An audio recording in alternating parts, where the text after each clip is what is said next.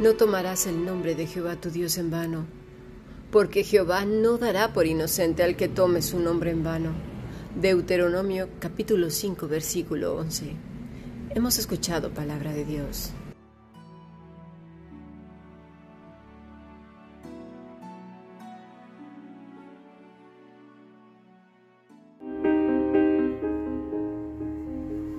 La Fundación Bíblica te invita a participar tanto de esta aula internacional hoy apegados a él, como sus cursos online en mol.fundacionbiblica.com. También Adoración de Siervos todos los martes a las 7.30 de la tarde España a través de nuestro canal de YouTube.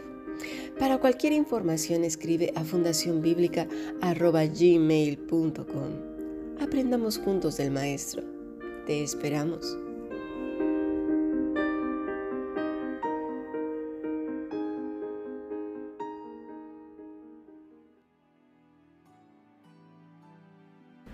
Hace muchos años, cuando las dictaduras estaban de moda como sistema de gobierno en las naciones, estaba completamente prohibido hablar mal o menospreciar siquiera el nombre del mandatario en funciones.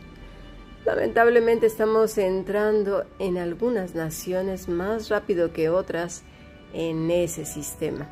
Pero bueno, no se trata en nuestro podcast de hoy precisamente de este tipo de cosas, sino más bien ese sentido o esa creencia o más bien esa imposición.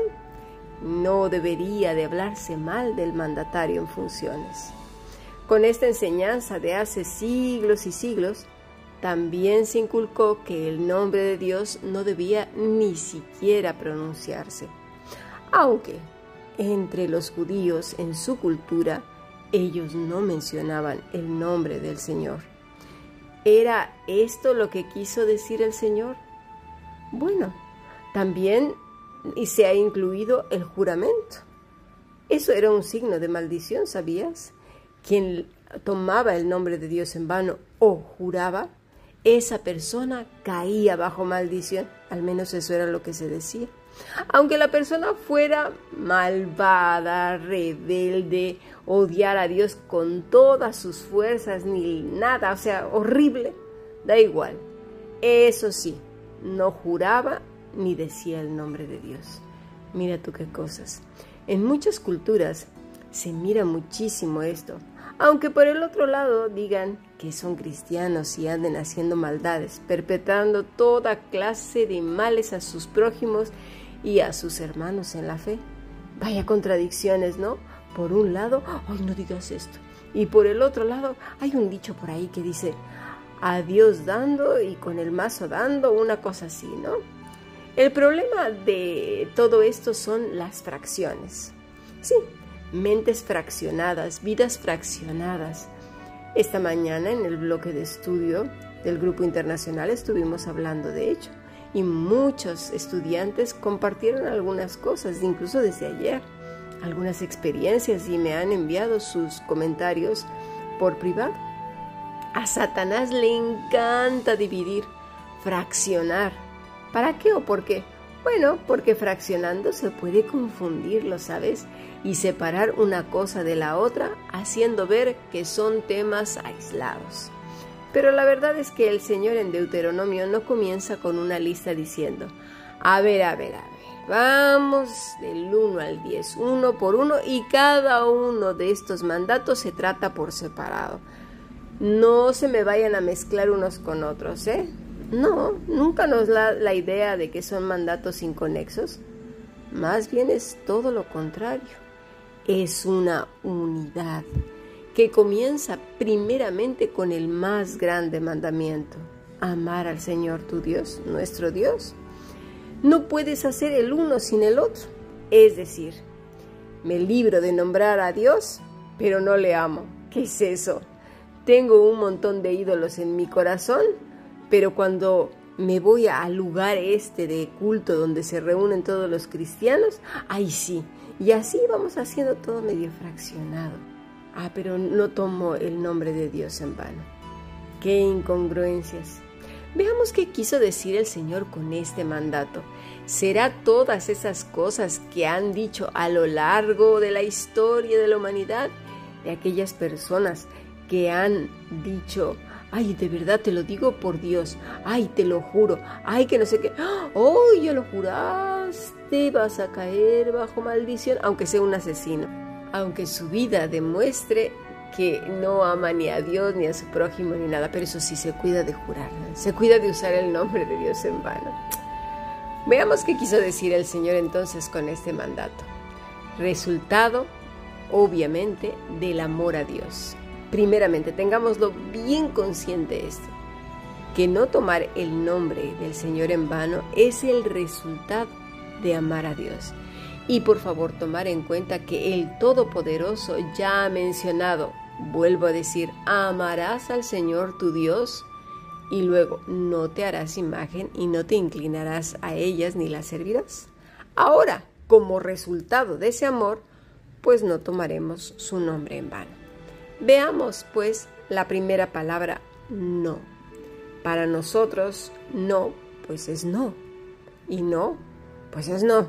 Pero en hebreo la palabra es al, quiere decir antes, así, como si no, cual nunca hubo, fuera, ignorar, indómito, mas no, nada, ninguno, ni tampoco, no no con, no faltar, no es posible, no, nunca, no, no.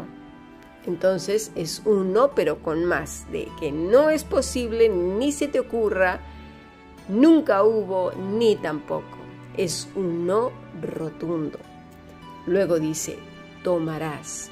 La palabra es nasa, que quiere decir engrandecer, envanecer, erguir, tomar, vestir y esto se entiende mucho mejor.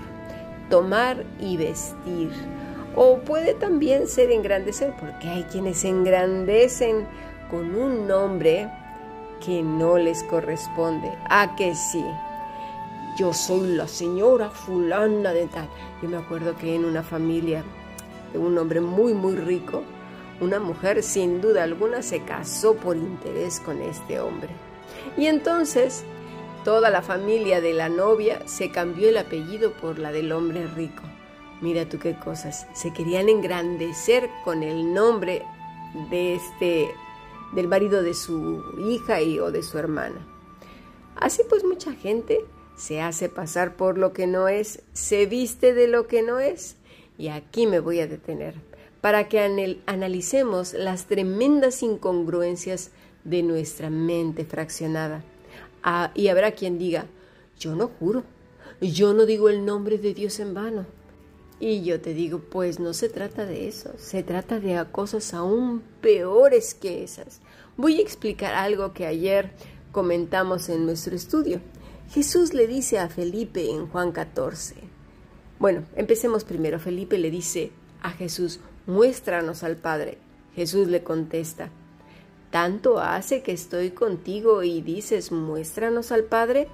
El que me ha visto a mí, ha visto al Padre. Cristo es Dios encarnado. En eso estamos todos de acuerdo. Ah, que sí. Bueno, estoy segura que me contestaste que sí.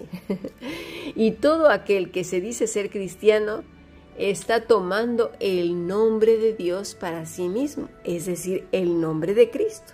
Cristo es Dios encarnado está diciendo que el Todopoderoso le ha revestido y le pertenece, o sea que le pertenece a Dios y que ha tomado su nombre para sí.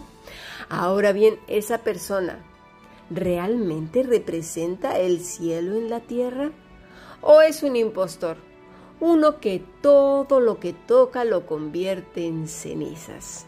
Dolor, chismes, contiendas y que la gente al ver su vida diga, ¿Eso es ser cristiano? ¿En serio? Pues yo no quiero hacer así, mejor me quedo como estoy. ¿Cuántas veces nos hemos encontrado con gente en conversa que ve la vida de los creyentes y dice, si eso es ser hijo, hija de Dios, mira, prefiero quedarme como estoy. Eso, eso mis estimados, es tomar el nombre de Dios en vano No solo es jurar, mira qué graciosos, eso no, implica ni renuncia, ni entrega, ni amor, ni nada. No, como siempre nos encanta el camino más fácil. Total, te pones la mano en la boca y ya santo remedio, se acabó el jurar.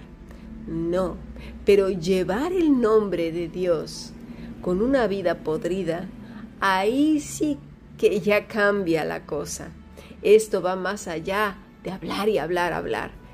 Esta palabra, nasá, es también algo así como transportar, como casarse, como, mira, como lo que acabo de decir, antiguamente la mujer se cambiaba el apellido y se ponía el del esposo, hoy ya no se utiliza tanto.